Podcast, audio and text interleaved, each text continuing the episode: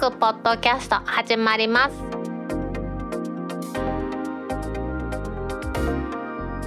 2021年6月26日タックポッドキャスト2第136回目の始まりです。この番組は天王寺アップルクラブの大道とコメントのコーナーからはタックメンバーの北尾姫とお届けします。今週はですねアカウント登録にはキャリアメールよりウェブメールを任天堂サポートが異例の注意喚起というインターネットウォッチからの記事をオープニングで取り上げたいと思います。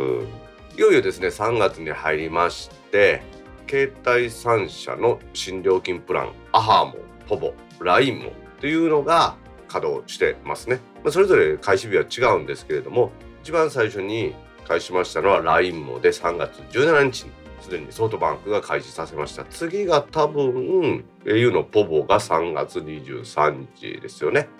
でドコモのアハモが26日。今日か。今日の予定ですね。そんな感じでオンラインプランが始まったんですけれどもそこでですね任天堂はアカウントの登録にはキャリアメールよりもウェブメールを使ってという公式サポートのアカウントによりますツイッターによる注意喚起のツイートがネット上で話題になっています。記事から読みますとこれはツイッターの任天堂サポートが3月15日にツイートしたもので任天堂アカウントに登録するメールアドレスに携帯電話のキャリアメールよりも G メールや Yahoo メールなどのウェブメールを推奨すると。理由としてはやはりアハモやほぼ LINE もといった各社のオンライン専用プランに切り替えた場合キャリアメールが使えなくなるということで自力でメールアドレスの変更ができなくなることを挙げてですね今後発生が見込まれます。トラブルに対して先手を打つ格好でツイートした。キャリアメールはですね以前はま携帯電話の契約一つに一つということで、まあ、身分証明書みたいな感じでですね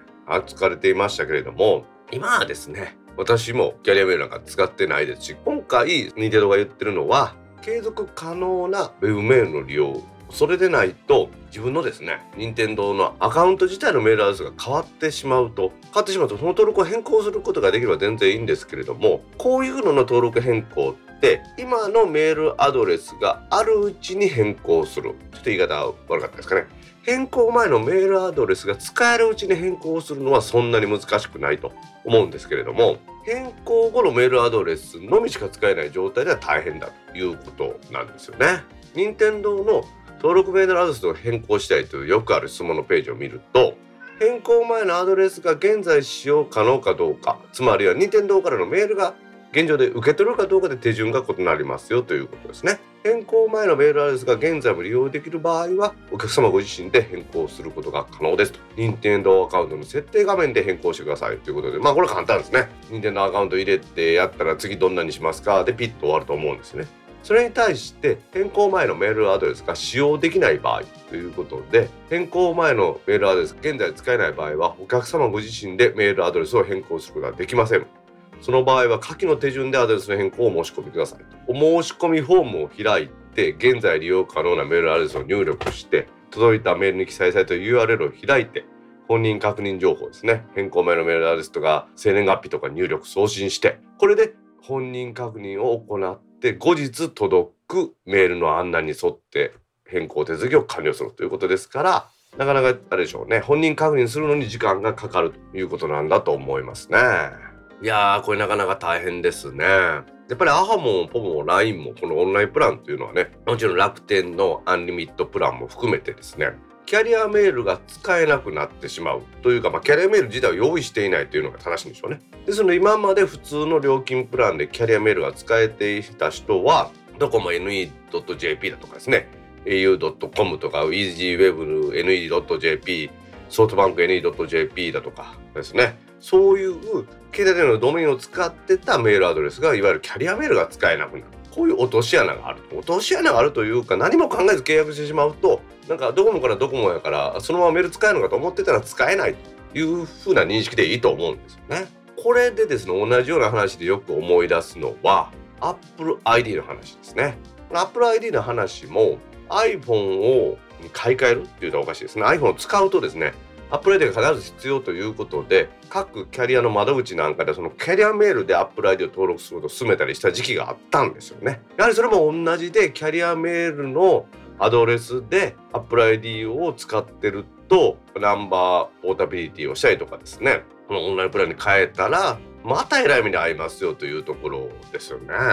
何度も言いますけれども今回このオンラインプランには同じキャリアであってもキャリアメールは提供されなくなる。キャリアのドメインのメールは提供されなくなりますのでメールアドレスキャリアメールが使えなくなります。今まで使っていたのが。さっきの任天堂の話と一緒で Apple ID のメールアドレスつまり Apple ID を変えるというのはですねそんなに難しいことではないんですけれども今使ってるメールアドレスでメールが受信できないとものすごいややこしくなるということなんで皆さんもしね今任天堂のこのニュースで取り上げましたけれども Apple ID もキャリアメールで登録している人は今回の AHA も POVO LINE も楽天のアンリミットプランに乗り換えるという人は気をつけてもらいたいと思いますよね。これちょっと余談になるんですけれどもじゃあ AHA もとかねそのオンラインプラン乗り換えてキャリアメールが使えなくなった後にそのキャリアメールで登録してある Apple ID は使えないのかという疑問があると思うんですが実はねこれ使えないわけではないんです。別にキャリアメールで登録したら Apple ID もそのまま使えることは可能なんですけれども Apple からメールを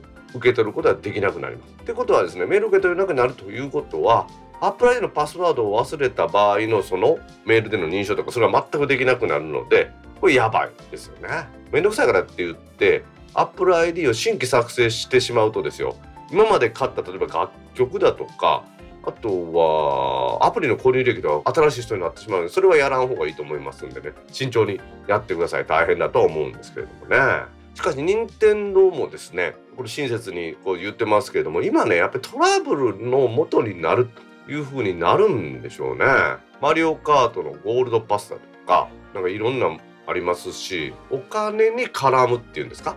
先にお金を入れておいて使えるようにするとかっていうのもあると思うのでそういうところでこの ID が使えなくなるっていうと大変ですもんね。別にこれ変な言い方ですけどお金が絡んでなくって ID があったら別にあええやもう使われへんなったから新規登録すればええかなっていうふうに思ってしまうものだと思うんですけれどもそうではないと。さっきの Apple ID と一緒でこの任天堂のアカウントもですよ。結局今まで使ってるお金だとかアイテムだとかそういうものに紐付けされているので使えなくなると大変だと。そうするとトラブルが発生するということなんでしょうね。あとはまクレジットカード持ってない方でですねキャリア決済というのをやってる方もおると思うんですが任天堂はですね定額サービスとしてマリオカートツアーとかですねファイアーエンブレムヒーローズというのがキャリア決済で使えるようになってますので今お話ししましたオンラインプランの中にはキャリア決済も使えないものがありますんでね。そこも注意喚起してるようです、まあ、ウェブメールね。Gmail とかめちゃめちゃ便利ですよね、はい、Yahoo の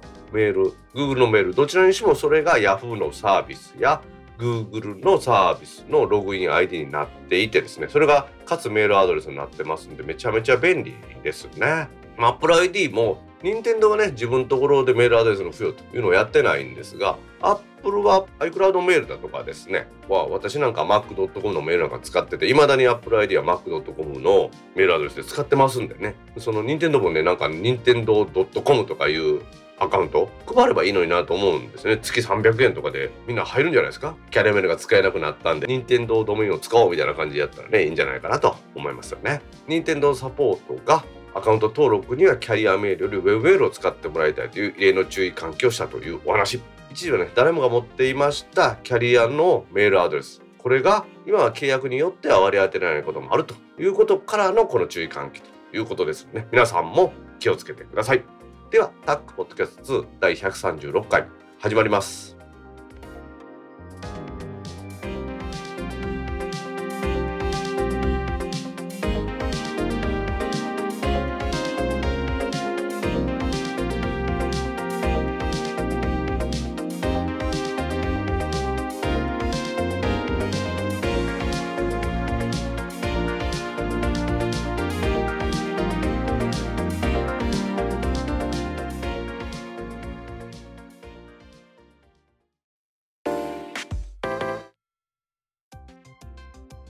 公式ツイッターアカウントでリツイートした記事を紹介します。NHK 白山のこれが我が社の黒歴史3月19日放送初回はピピンアットマークエビウォッチからの記事です。これもうね放送が終わってしまってまた再放送するかどうかわからないんですけれどもちょうど1週間前先週の3月19日の23時15分から30分間。BS プレミアムで放送されました。神田伯山の「これが我が社の黒歴史」という番組でバンダイのゲーム機ピピンアットマークのことが取り上げられていました。この番組は講談師の神田伯山さんが講談風にですね企業の黒歴史を語るという番組でこれですねバンダイのピピンアットマークの話が1回目のお話だということなんですね。ピピンアットマークについてですね。これはもう当時からだと思う。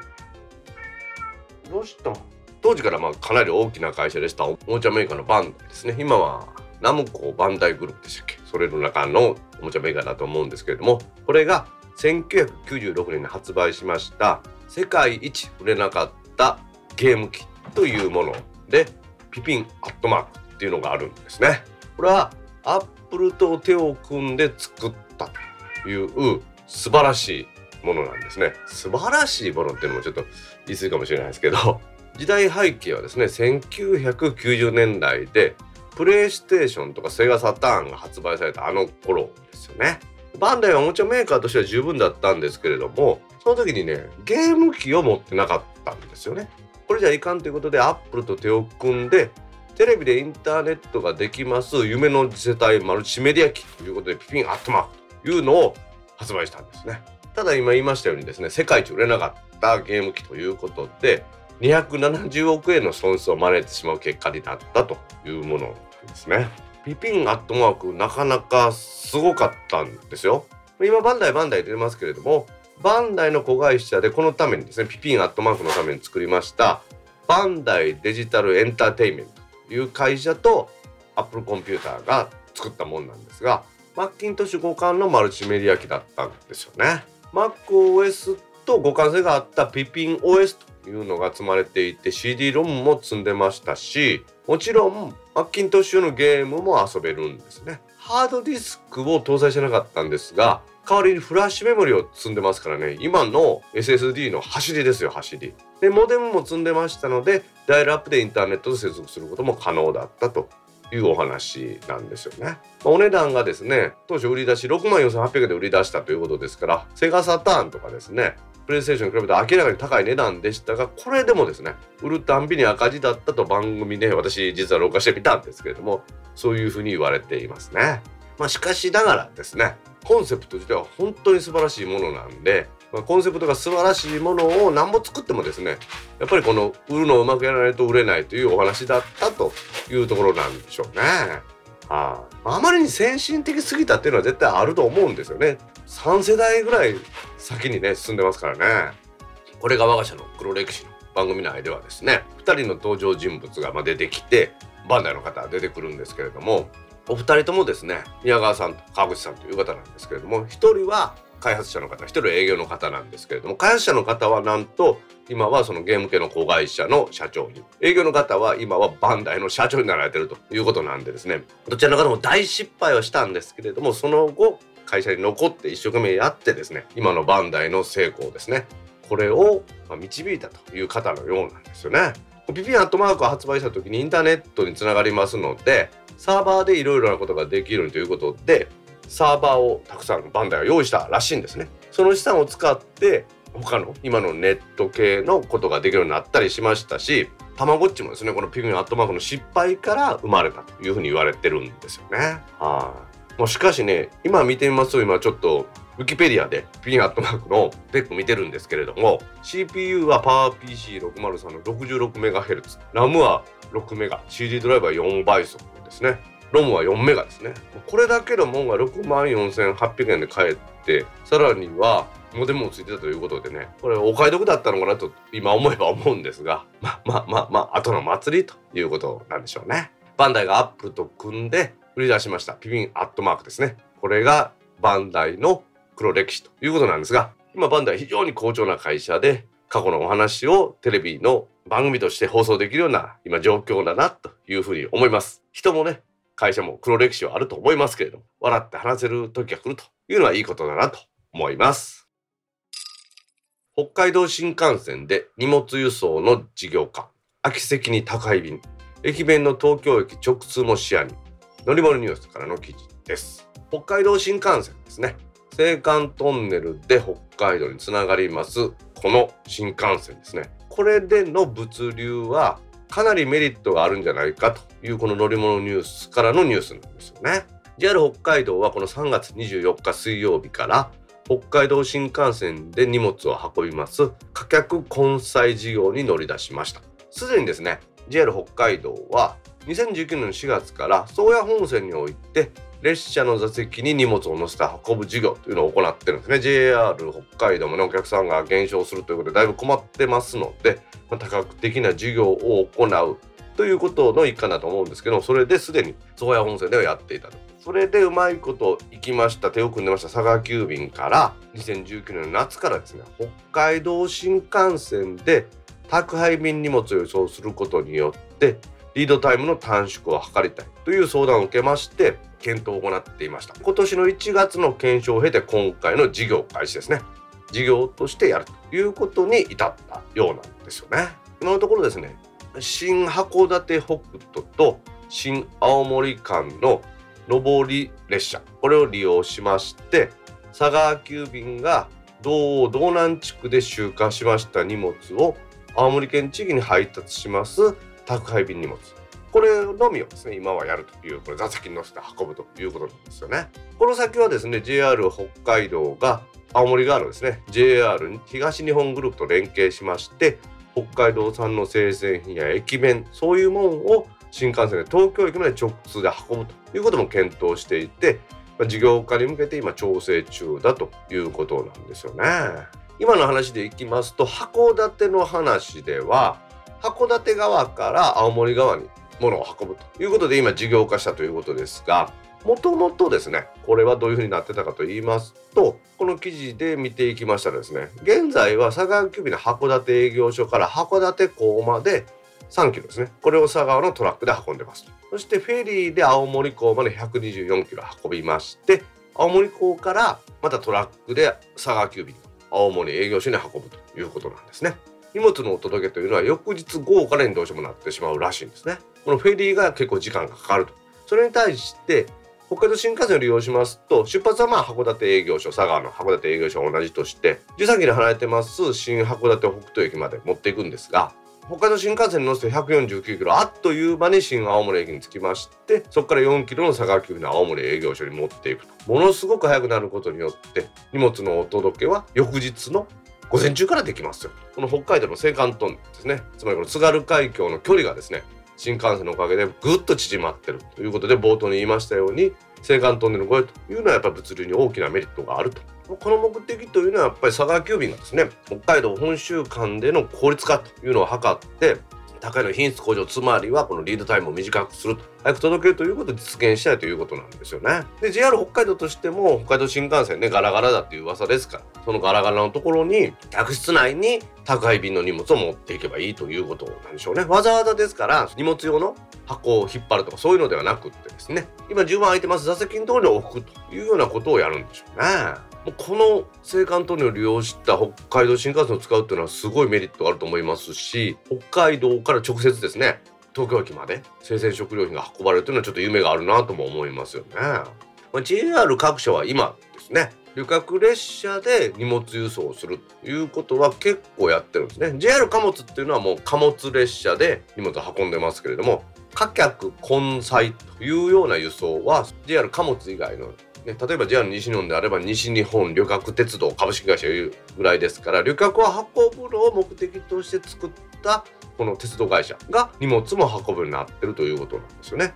現在実際に JR 西日本ですねうちの近所では白尾線の普通列車で在来線の普通列車に荷物を積んでるというのもやってるらしいですよ。CO2 の排出の話からトラック輸送をやめて列車輸送にしましょうということで JR 貨物ですねこれがコンテナを引っ張ったりとかそういうので、まあ、地球に優しいという話はよく出てましたけれどもそれをわざわざ仕立ててやる貨物列車ですからもうね人が乗ってようが乗ってまいが走るこの新幹線だとか在来線の旅客用の列車に荷物を積むという発想はですね無駄をなくすという意味では本当にいいことだと思いますよね。青函トンネルを通ります北海道新幹線に荷物も積むというお話これからこの地域以外もね新幹線輸送というのは見直しされてくるのかなと思いますのでね新幹線で運ばれてきたお魚なんかをね食べる時代も近いのかなと思います。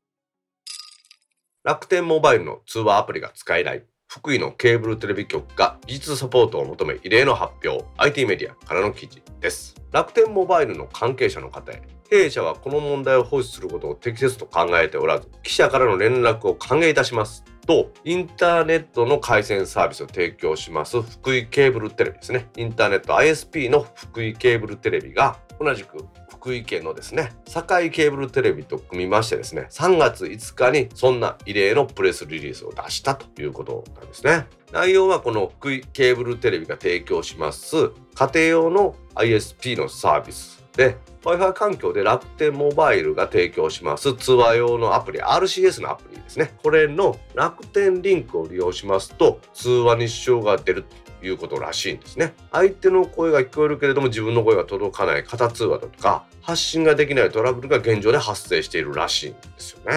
でこの福井ケーブルテレビですね。FCTV というらしいんですけれどもこの FCTV には同じような相談が複数寄せられていて中には福井テレビにですね福井ケーブルテレビに激怒して連絡してくる利用者もおるということでやっぱこの福井ケーブルテレビというのはこれほっとからへんなということで楽天に技術的なアドバイスを求めましたところですね。楽天モバイルからはそのような対応はできないという返事があったそうですね。ですから企業間のやり取りとしてちょっとアドバイスお願いしますよ。これうまいこといかないです。お客さんがというとそんなアドバイスはできへんというふうに言われたということでもう一回ね福井ケーブルテレビ側は楽天モバイル側に連絡したんですけれどももう数週間連絡がないということでウェブページに載せた。福井ケーブルテレビの技術担当者は利用者には楽天モバイルに相談するように呼びかけているものの楽天モバイル側もうちに相談するように案内していると。利用者は板挟みになってるという感じなんですかね。楽モバが提供してますこの楽天リンクというのはうちの番組でも何度か取り上げましたけれども RCS です。チャットだとかテキストチャットですね。それと音声通話ができるアプリで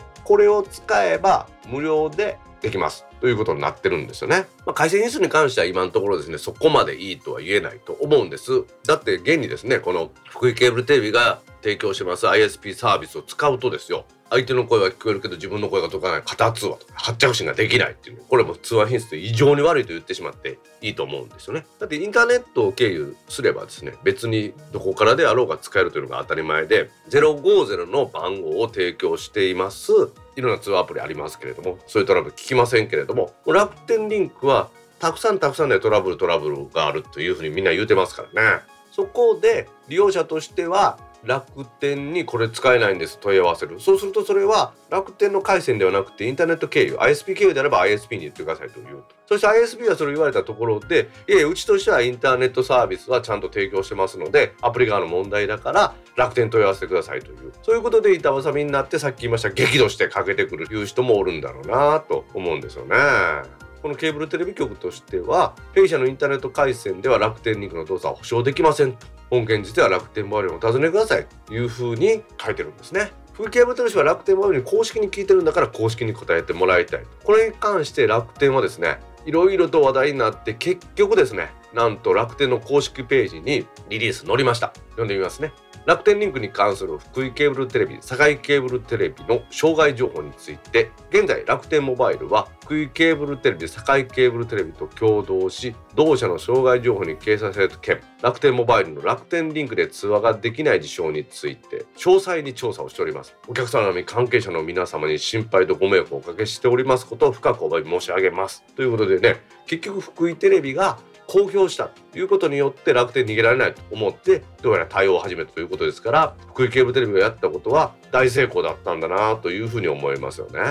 まあ ISP としてはですね普通にインターネット回線を提供しましてそれ上で動くはずのアプリが動かんということであればね正常に動作しないということではなかなかですね対応が難しいんだなという例でそれに対してお客様を第一に考えてこのようなことをやったんだなと思うんですよね。自分のところの別に ISP としてですよ。特に他に障害なければいいところなんですけれどもお客さんが楽天モバイルを使うにあたりそれでは大変だろうということで楽天モバイルに技術的なアドバイスを求める。しかし無視をされる。でこれじゃ困ったということで公表してみたら楽天側に動きがあったと。福井ケーブルテレビというインターネットサービスプロバイダーが顧客のために動いたというこのお話ですね。私はなかなかいい流れだなと思います。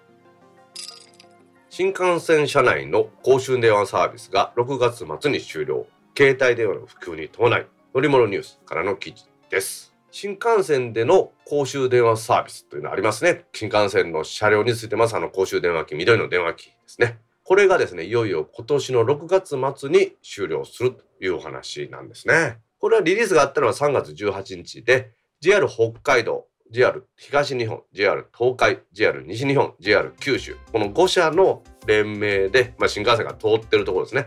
新幹線車内の公衆電話サービスを6月の30日で終了しますと発表しました。やはりですねこの終了する理由として一番大きいのは携帯電話の普及によりまして公衆電話の利用者が減少しましたのでなかなかこれをインフラを維持する意味がですねあまりなくなってきたということと各ですね新幹線で持ってますトンネル内そちらも全てですね携帯電話の使用ができるようになったということもあってもういよいよサービスをやめちゃいますよということらしいですね。トンネルを含めて全てですね携帯電話が使えるようになったというのは大きくてこの新幹線の公衆電話サービスというのはトンネルの中でも使えるというのが強かったんですよね。ちょっと今日はね、鉄道ネタばかりで申し訳ないですが、これ鉄道ネタというですね、古典的な通信と、さらにはそこに乗っかってます無線通信というの両方ね、ご紹介できる面白いネタなんでね、ちょっと皆さん聞いてくださいね。この新幹線の公衆電話というのは、漏洩同軸ケーブルというものを使ったサービスなんですね。LCX なんてかっこよく言いますけれども、漏洩同軸ケーブルというのは、同軸ケーブルっていうの皆さんご存知ですかね。マンションの屋上とかですね家の屋上に BS のアンテナだとか地デジのアンテナだと思います。それがずっと降りてきて部屋のコンセントなんかのところと一緒にですね丸い口があると思うんですね。そこにケーブルを挿してテレビまで持っていたテレビが映る。あのケーブルですよあのケーブル。あの壁からテレビまで持っていく。黒だとかグレーだとかまあ今も白もあるかもしれませんがあれの円形のケーブルですね。あれです。電気を通す電波ですねを通す。そうすることによって封じ込めて外に漏れないようにするというのが同軸ケーブルなんですが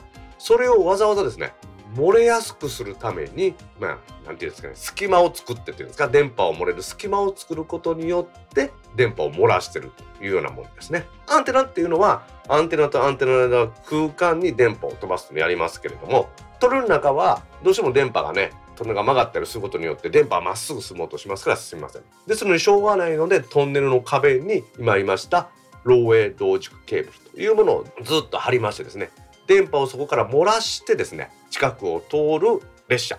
そちらと無線のやり取りをするというやり方なんですね。電波は結構ね距離が飛ぶんですけれどもこの漏洩同軸ケーブルを使いますとそのケーブルの周り十数メートルにだけ電波が届く範囲が出てくる。そうすることによって電話が使えるんですね。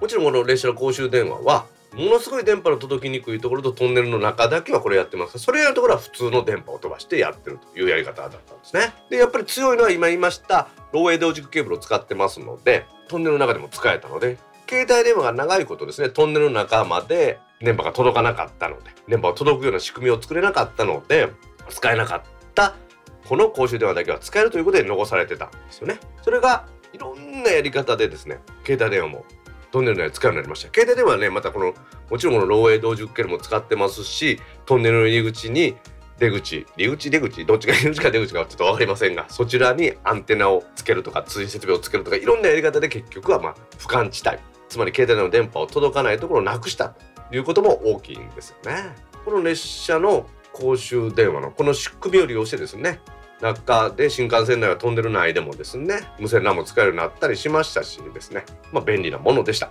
さらにはですね列車着信通話という107番電話っていうのが昔あったんですね。一般の電話機から107番107番にかけてオペレーターの方に列車番号と相手の名前を使えて一旦電話を切りますと電車の中で放送がかかってその人を呼び出してですね。そしてその人が電話機のところに行って通話が始まるというのもあったんですね。これも2004年の平成16年6月30日です。くしくも同じ日ですけれども、この時に終わっていると。いよいよですね、新幹線で最後まで残っておりました列車用の公衆電話サービスが6月30日に終わるというお話。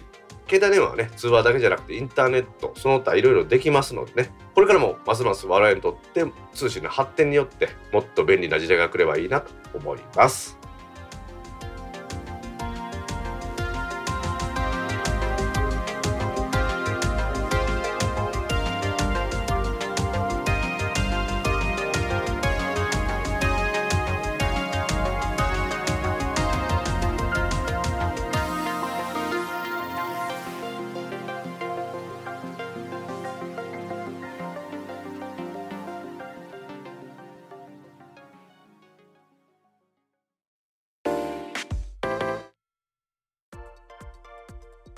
クポッドキャストにいただいたコメントを読んでいくコーナーです。このコーナーからはタックメンバーの北尾姫とお届けします皆さんコメントありがとうございます。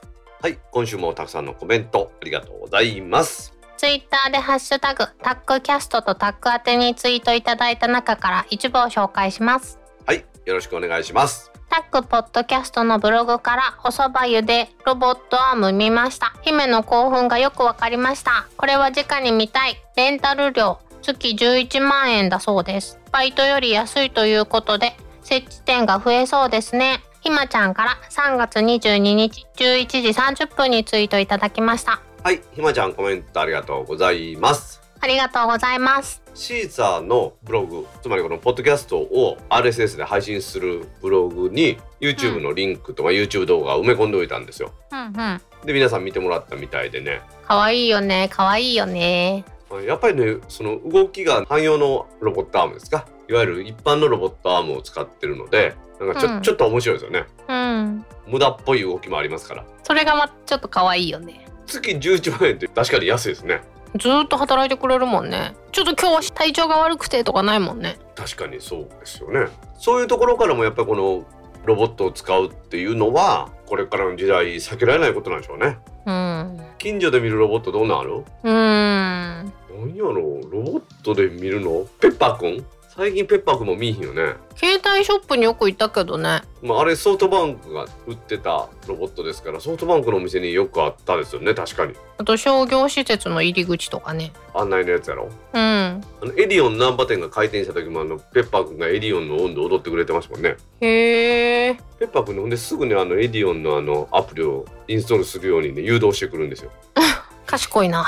お得な情報があるけど聞きたいとか言うて聞きたいって言うやん。うん。ほんならそのアプリ入れたら500ポイントあげるよみたいなそんな話。結局アプリ入れなあかんのかいって話やろ。うん。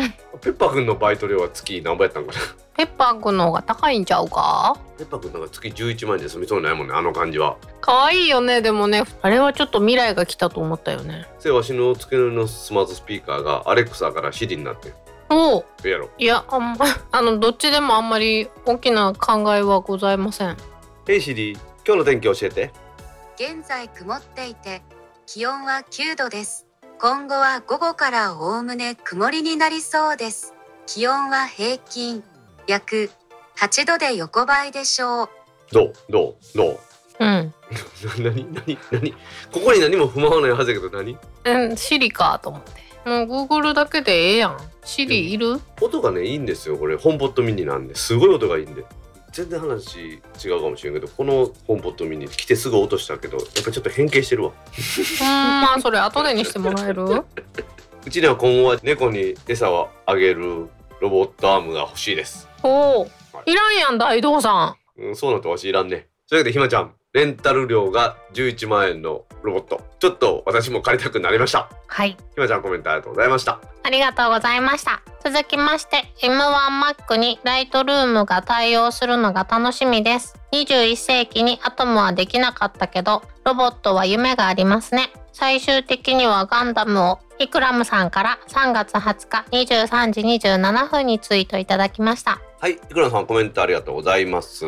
ありがとうございます。アトムって英語やろ？うん。原子のことなんですね、アトムって。あの頃原子力エネルギーが夢のエネルギーだと騒がれてた時代で、うん。アトムの動力は実は原子炉なんですよ、あれ。手塚治虫ってなんかそういうの多いよね。なんかそういう未来を予測した感じのやつ。えこれ予測できてないよね。そうね。原子力エネルギーがもうちょっとうまくできると思ってたけどね今は今はね福島第一原発の事故とかもあってなかなかこううまくいってないじゃないですか。うん。なので当初はそのできた頃原子力エンジンというか原子炉が体の中に入ってたんですけどうん。2009年度版にクリーンエネルギーに変わったそうです動力がへえ。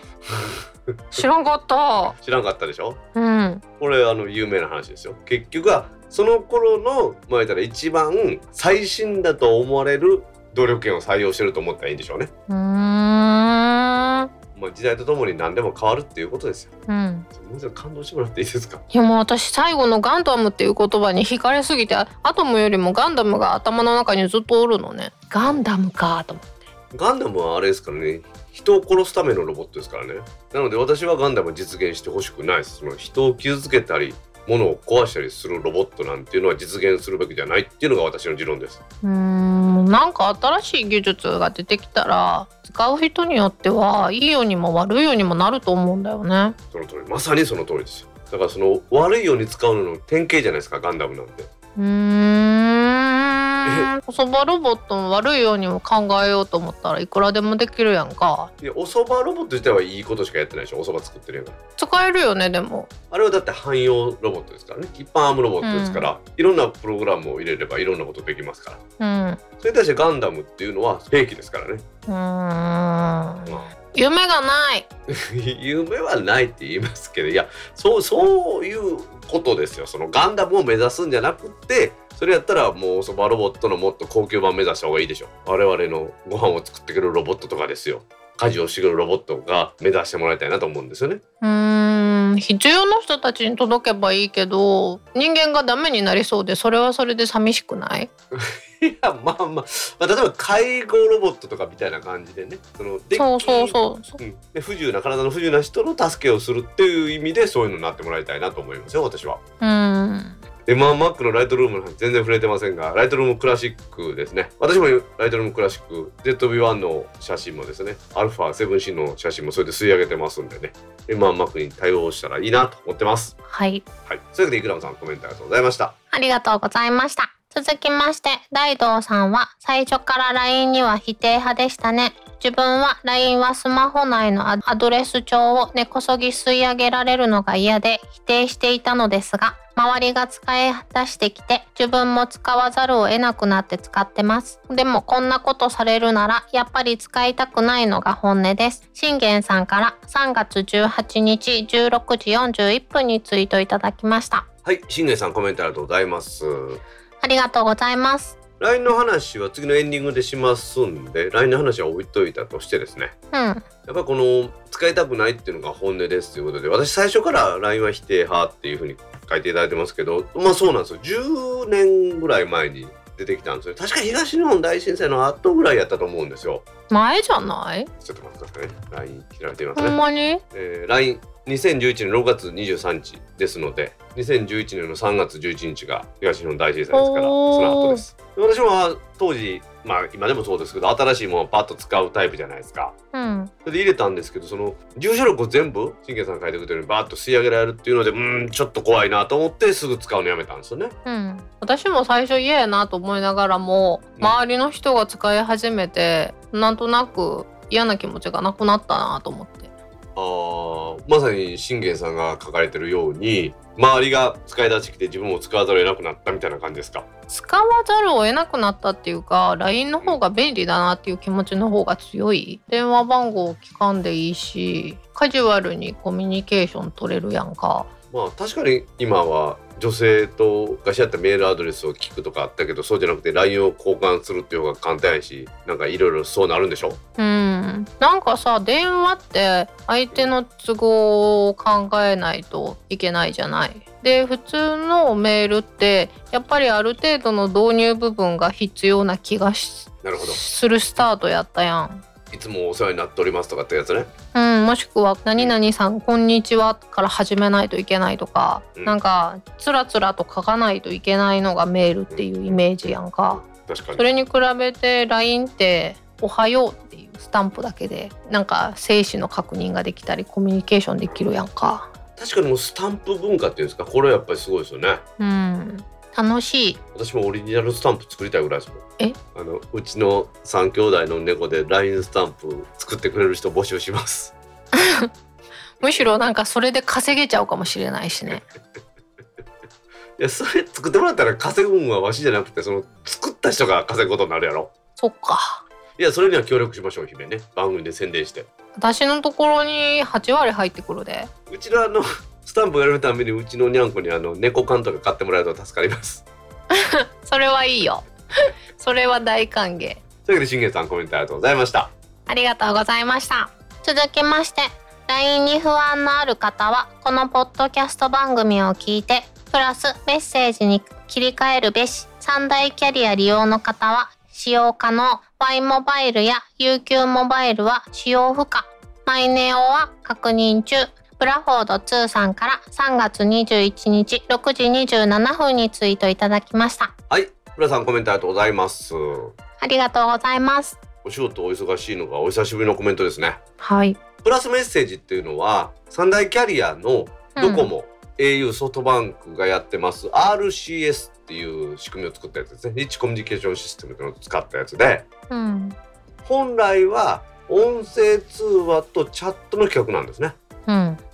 でも日本の三大キャリアは音声通話をそれでやってしまうと IP 系の通話になってしまって通話では取れないじゃないですかうん。なので使わせてないってチャットしかできないんですよでそれを実は楽天モバイルは同じ RCS を利用して楽天リンクっていうアプリを作ってへえ。でそれは通話もタダだしだからメッセージもタダっていうことになってますよね。ですがこの三大キャリアプラスメッセージと楽天リンクとのやり取りはもちろん許可してませんしうん。さらにはサブブランドであります Y モバイルや UQ モバイルでは使用不可と。うん。うん。で、毎年は確認中ってブラさん書いてくれてますけど MVNO でもどこも使えるようになってません。へえ。本来ですからその通話とかを安くしようということで作った RCS をね台無しにしてるんですこのプラスメッセージっていうのは。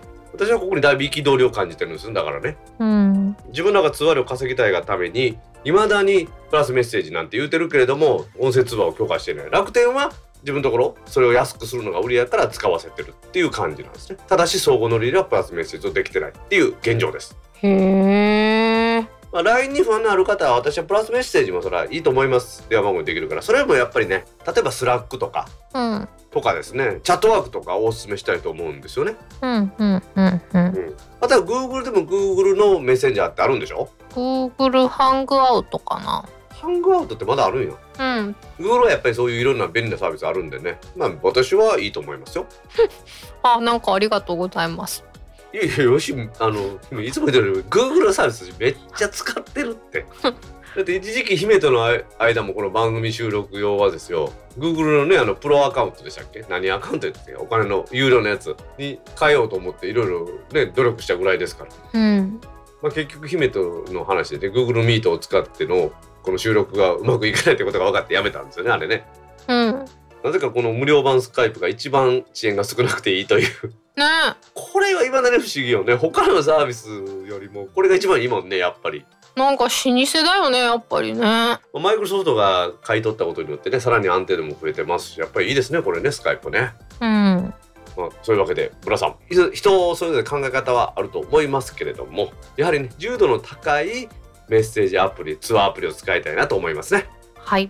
そういうわけで村さんコメントありがとうございましたありがとうございました。続きまして、勢いでやってしまった LINE もへの切り替え、テザリングできない、ソフトバンクまとめて支払いで PayPay へのチャージができない、確認不足でした。ひろふわさんから3月18日5時44分にツイートいただきました。はいひろさんコメントありがとうございますありがとうございます。テザリングできないソフトバンクまとめて支払いで PayPay のチャージできないっていうのはそれもダメなんですねテザリングできないって結構な不便っぷりだよね。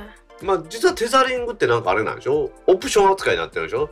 え、そうなん？確かなんかそういう認識ですよ。昔ほらテザリングは500円のなんか有料サービスやけど無料です。当分の間無料にしますっていうの聞いたことない？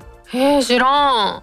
うんさんのお話ではこの LINE もだともともとテザリングができないっていう仕様なんでしょうねへえ。うんまあだからまあオンラインプランですねこのアハモにしてもポポにしても LINE もにしても多分安くするためにいろいろ制限があるっていうことはこれ確かなんでしょうねうん。これを使いたいっていう人にとってはだいぶいろいろと問題があるような感じなんでしょうね確かにね。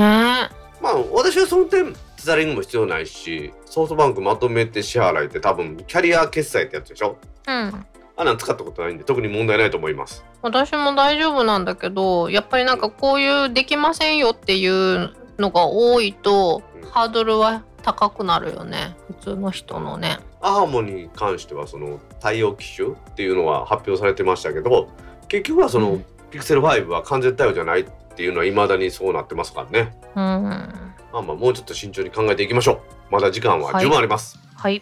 というわけでひろわさんコメントありがとうございました。ありがとうございました。続きまして、駅そば、匂いで食べたくなることありますね。けど食べる機会は少ないかな。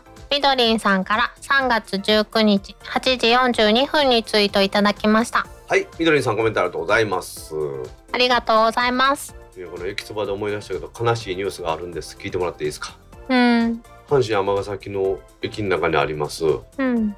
モンパルナス。パルナスっていう洋菓子屋さんの流れの唯一のお店です、うん。ピロシキの美味しいお店。あ3月31日をもって尼崎のお店は閉店です。ー見た見た。豊中に移転するんでしょ？そう。省内に移転して開業することを目指してるそうです。あ。5月1日のオープンを目指してるそうです。まあちなみに言うとはい。食べたことございませんえマジで？うん。なんか大道さんからよく聞くけど一度も買ってきてもらえたことはないので そんなこんなで。今うちの冷凍庫に1個冷凍した飴入ってんで うんあのとディスってみましたがはい。私卵が好きではございません。あーじゃあ無理やんな。確かに。あのひき肉とゆで卵をこうぐちゃぐちゃにした中身っていうんですか？そう。今日なんかそのニュースが流れてきてああこれは噂のと思ってたんだけどあの詳細読むとあ私食べれないやつだと思って。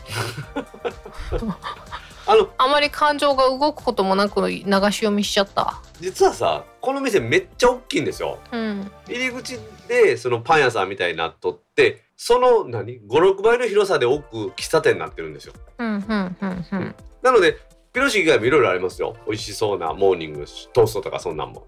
うん。でも今回のこのコロナでお客さん来てくれないでもうだいぶ打撃受けたみたいですね。そっか通勤する人が少なくなっちゃったから余計なのか。まさにその通りみたいですね。はあ対してその改札の中にあります阪神そばは健在みたいですから。はあそうかゆっくり過ごすっていうのが家になっちゃったのかもしれないね。そうねそういうことなんだと思うんです。阪神そばみたいに姫が言ったようにそのせかされるという話してましたけどパッパッパっていう店に関してはやはりこれが唯一無二というか他にないので、うん。皆さん利用がそこまで減ってないみたいです。もちろんその減ってると思いますよ。お客さん通る数が少ないからね。うん。それに対して朝ですよ。必ず喫茶店でモーニング食べてるっていう人が多いじゃないですか。うん。そういう人は全く来なくなってる可能性ありますよね。うんでも喫茶店でモーニングよりあの阪神そば尼崎店6時半に開きますから私何度か行ったことありますよ。あのお出汁の匂いってものすごくそそられるよね。うなぎ屋の前のうなぎの匂いとこのうどんのかつおだしの匂いがたまりませんね。焼肉屋さんのニンニクの匂いとね。は あはい。あの韓国市場のキムチの匂いもたまりませんよ。それで言うとやっぱり匂いって嗅覚ってすごく大切なんだねタバコの匂いですね。あの葉巻の匂いなんか大好きなんですよ。うん。なんかちょっとずつずれてきたよ。また。また。またずれてきたよ。そういう方やめてもらっていいですか？姫は何？お蕎麦の具というかそのこういうとこで食べるのはさ何が乗ってるのがいい？私酢が好き。何も入ってないのが好き。酢丼かつお節乗せる？天かす。あの先週末もね佐竹さんとあの通天閣の真下にある立ち食いうどん屋さんに行ってきましたへえ天玉うどんってねエビ天と卵の入ったうどん生卵が入ったうどんが320円の破格の安さです。また卵や。佐竹さんはあの月見うどん頼んでましたよ。卵だけ乗ってるやつ。あーうんなんかあれは大人の食べ物やなっていつも思う。確か210円です。安っ。安いね。もう通天閣の真下やからね。いわゆる通天閣の建物あるやんか。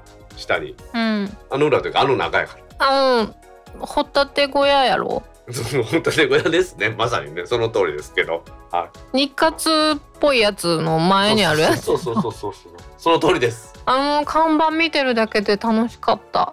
あそこまだ未だに手書きの看板ですからね映画館ね。ねあれ楽しいすごい。ロマンだよねあそこ。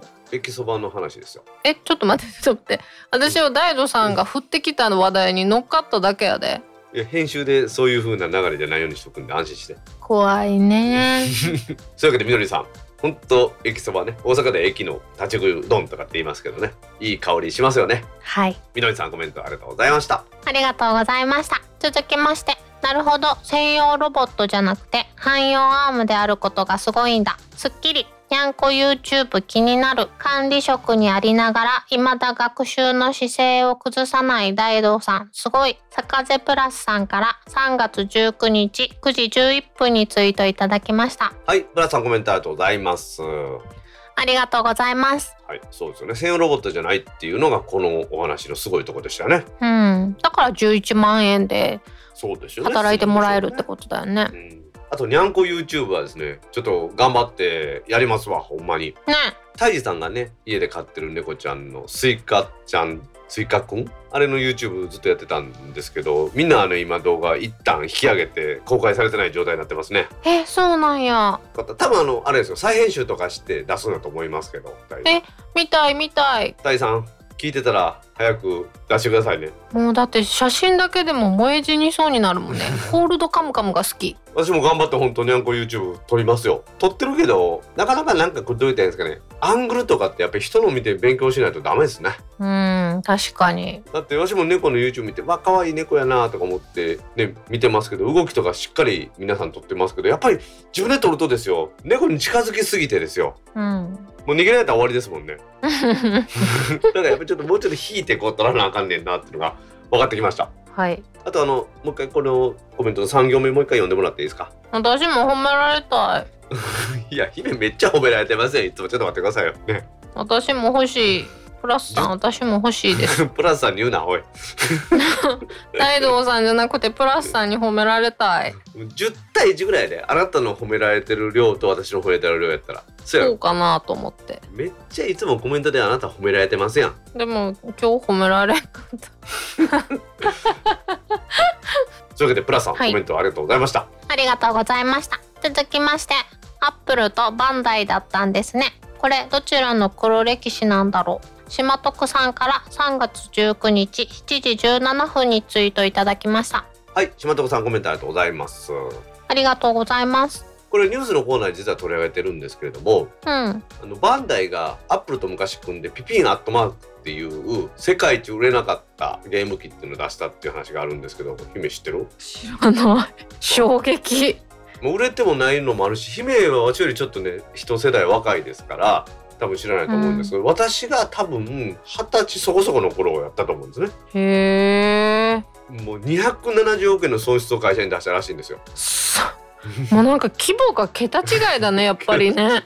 すごいでしょ。開発者の責任者はアメリカにその作るためのわざわざ子会社を作ってその社長になったらしいんですよ。へえ。その人とその営業の人ですね。それの営業の統括の人2人は社長のところに行っても、すいません責任取ってやめますって言ったらしいんですよね。うん。だけどその社長はいやいや君たちは会社に残ってこれからねさらに頑張ってこの損失を埋めれるように頑張りなさいって言ってもらえたらしいんですよ。はあ。で残ってんの？その人は。別にその残ってるかどうかその後にするとしてですよ。話引っ張るで、引っ張るで、うんなんとですねそれでテレビの番組でその開発者の人と営業の人が一緒に出て話した時に開発者の方の人が「いやなんでこんないいもん使ったのに売れへんねやと思ってた」みたいなことを言ったんですよ。うん。だって営業の人が「いやちょっと初めてその話聞きました」ってイラッとしとったもんね。うん。で実はですねその開発者の人は今バンダイのゲーム部門のその子会社の社長。へえ営業の人はなんとバンダイそのものの社長になってます。おっと 営業の方がね評価されやすいんだなっていうのがよくわかりました。だって数字にすぐ出るもん。ねそうよね。開発はね売れたらええかもしれんけど売れるもんと売れへんもんあるもんな。やっぱりそれで売れへんかったら開発の責任やもんね、うん。その企業のどこがエースなのかっていうのによるよねでもね。まあでも不向きなんでしょうね。その開発の人なんかもう営業なんか全然ようやらんと思うと思うし営業の人は開発なんかようやらんと思うと思うしやっぱりそういうような得意不得意ね増えて得手がある人が集まってこうチームになって会社なんていうのがあるのかなっていうのがよく分かりましたね。うん。でも今から思うとめっちゃいいもゲームやったんじゃないの？ちょっと時代を先取りしすぎとったよね。それはあのうちのニュースのコーナーで詳しく話してるんでまた姫気が向いたら聞いてください。えー、今喋ろうよ。今喋ったら同じこと2回言うことになるやろ番組内で。まあそういうわけで姫あの聞いてねそこの部分ね。わかりました。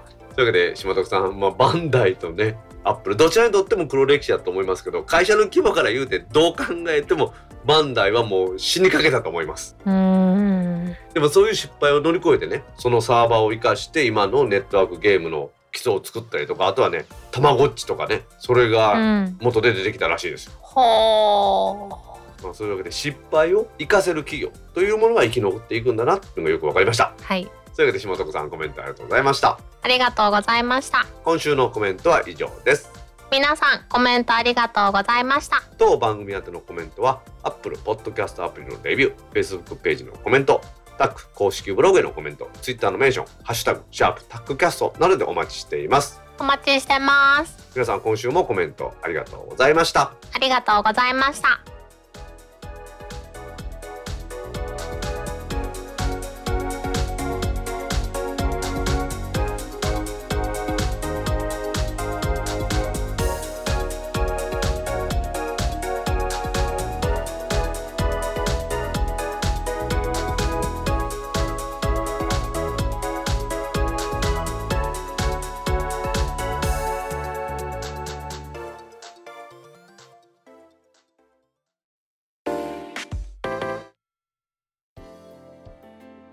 ポッドキャスト2第136回もエンディングを迎えました。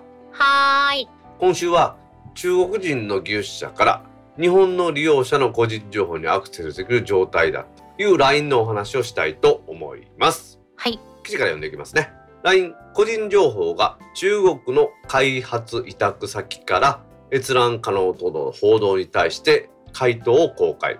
不正アクセスや情報漏洩はなし。LINE はですね中国の開発会社にシステム管理を依頼してたらしいんですけれどもその中国のそのシステム管理を依頼していた開発会社の中国人技術者からですね日本の利用者の情報にアクセスできる状態になっていたということが分かったということなんですね。うん。でその後ですね LINE はコメントをやってるんですけれども外部からの不正アクセスや情報漏洩が発生したということはないと。うん。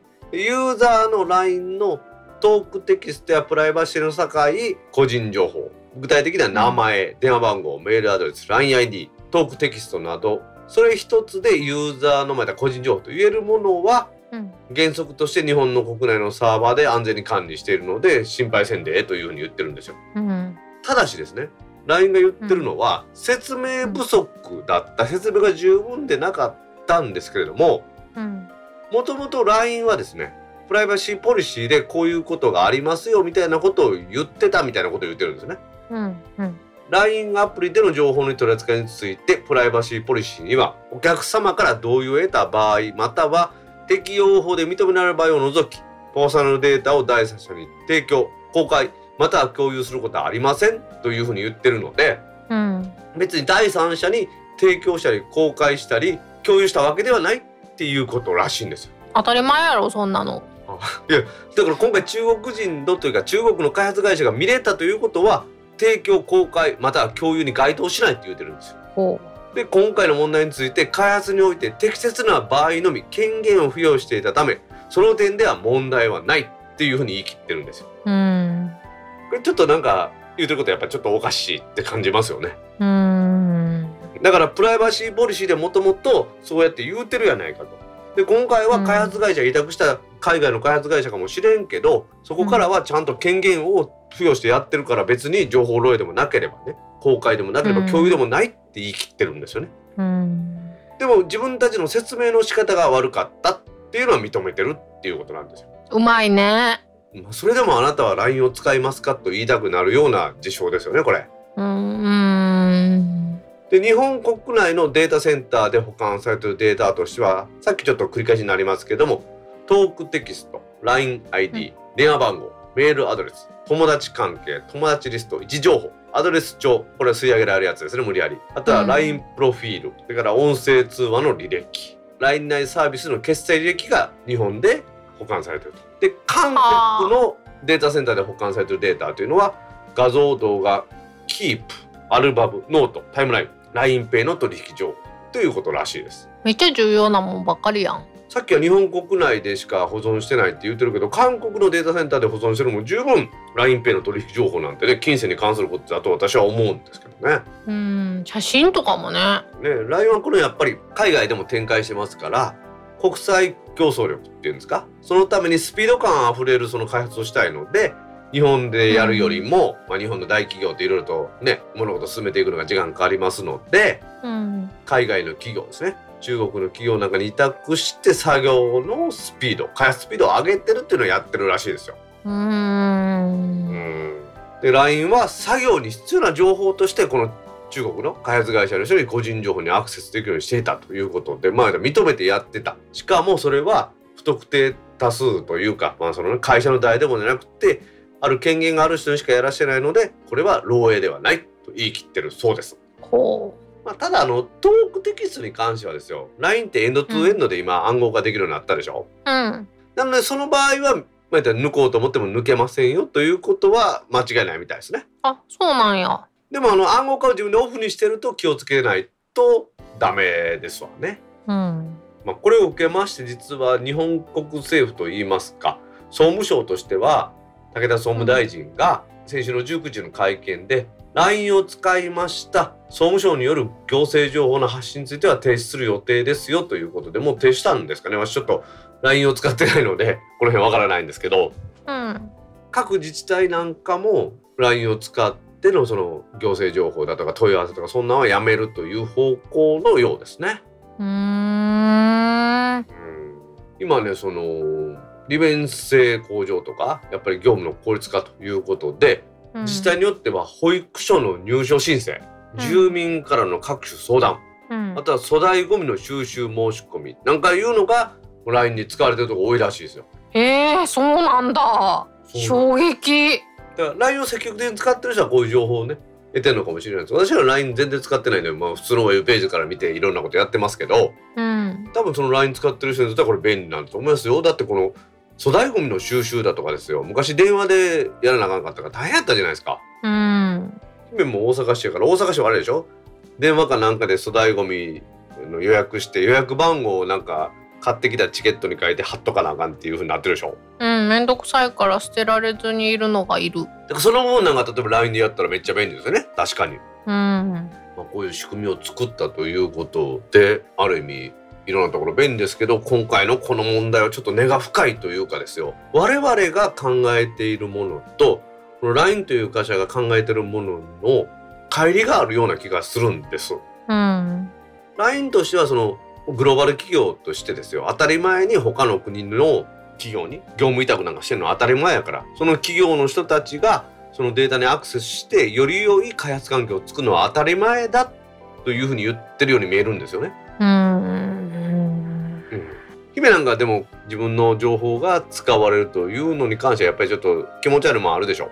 うん、度合いによるけど LINE で流す情報はそんなに大切なものをそもそも流さないからそういうもんだと思って使ってるからでもまあまあ例えばさ iPad でも使えるし Mac とか Windows からも使えることは使えるやんか。そういうのが便利やっていうことで使ってる人多いと思うんやけどそこはどうかな？ある程度の不便さを持って使っているから私は守られているっていう気持ちやねん。なんかさよくあるやん。旦那さんの浮気がパソコンでバレたと。パソコンの LINE でバレたって。そんなドロドロした会社なんか？え会社じゃなくってなんかよく聞くやん。だから LINE のパソコン版で侮れないとか。いや全然聞かへん全く聞いたことないごめん教えて。一家にパソコンで1台やったりするやんか。うんう。んだからいろんな人がお父さんが使ってお母さんが使って娘が使って息子が使ってっていう状況もありえるやんか。ありえますね。うん、であのその履歴でログアウトせずに奥さんが使って浮気がバレたとかっていう話がよくなかった？パソコンで使えるようになってから。でもそれはまあその根本的な話としてちゃんとログインのユーザーを切り分けて使ってなかったっていうところに問題があるんであって LINE の問題ではないんでしょうね。そうねそうね。なのでうんでも一つのアイうんそっかそうね。なんでだろうね。でも私メッセンジャーはパソコンでも使ってるんだけどねまあまあその使わんでも別に生きていけるってことじゃないですか。簡単に言ったら LINE を使わんでも生きていける、なぜなら我々はそういう LINE 世代ではないからですよ。やだその結論。もうちょっと確信ついてみましたこの話。何？最近の若者はさ最近のっていうか若者たちはさ LINE が一番メインのツールなわけ？若者とコミュニケーション取ったことないので知りません LINE 以外にツールもあんのかもしれないですけどねちょっとまあそのなんかイメージとして若い人 LINE 使ってるイメージがありますよね。うんみんな LINE なのかな？まあ、別にその今も言ったようにそういう人らが何でやってるのかっていうのが知らなくても私生きていけてるんで特に問題ないのかなと思ってます。そうね私も生きていけてるから大丈夫だわ天王寺アップルクラブ内では基本的には Slack を使ってます。はい姫が半年に1回ぐらい見てくれます。うんちょっとパスワードが覚えられなくてさ パスワードは覚えんでって1Password に記録させろって。うんあれもう一度や設定しようね 母もになったら一緒にしようね年に1回ぐらいそういうのをやらされるなわしな。やらされるってまあ、そういうわけでね LINE のこのお話ですね。さまざまな考え方あると思いますけれどもやはりこういうのの情報といいますか個人情報というのは自分で入力したということは間違いありませんのでねそこをどのように使われるかというのを関心を持ってやるということが大切なのかなと思います。そうですねまあそういうわけでねこの LINE のお話皆さんも気をつけてください。はいそれではタックポッドキャスト2第136回を終了します。はーい次回のタックポッドキャスト2第137回は来週4月の2日の金曜日に配信する予定です。はいでは皆さん来週も聞いてくださいね。バイニャー